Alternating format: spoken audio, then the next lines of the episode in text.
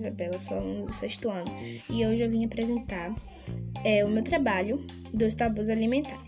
Então, os tabus alimentares são alimentos ou bebidas que as pessoas evitam ingerir em função de razões religiosas, culturais ou de saúde.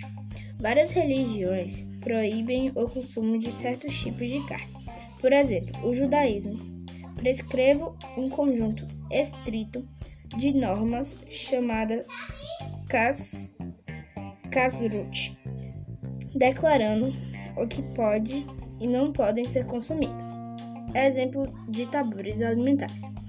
Comer e ir para a piscina faz mal. Se espreguiçar depois de comer dá dor de barriga e entre outros. Esses tabus alimentares eu ouvi muito dos meus pais e meus avós. Então, foi isso. Um beijo.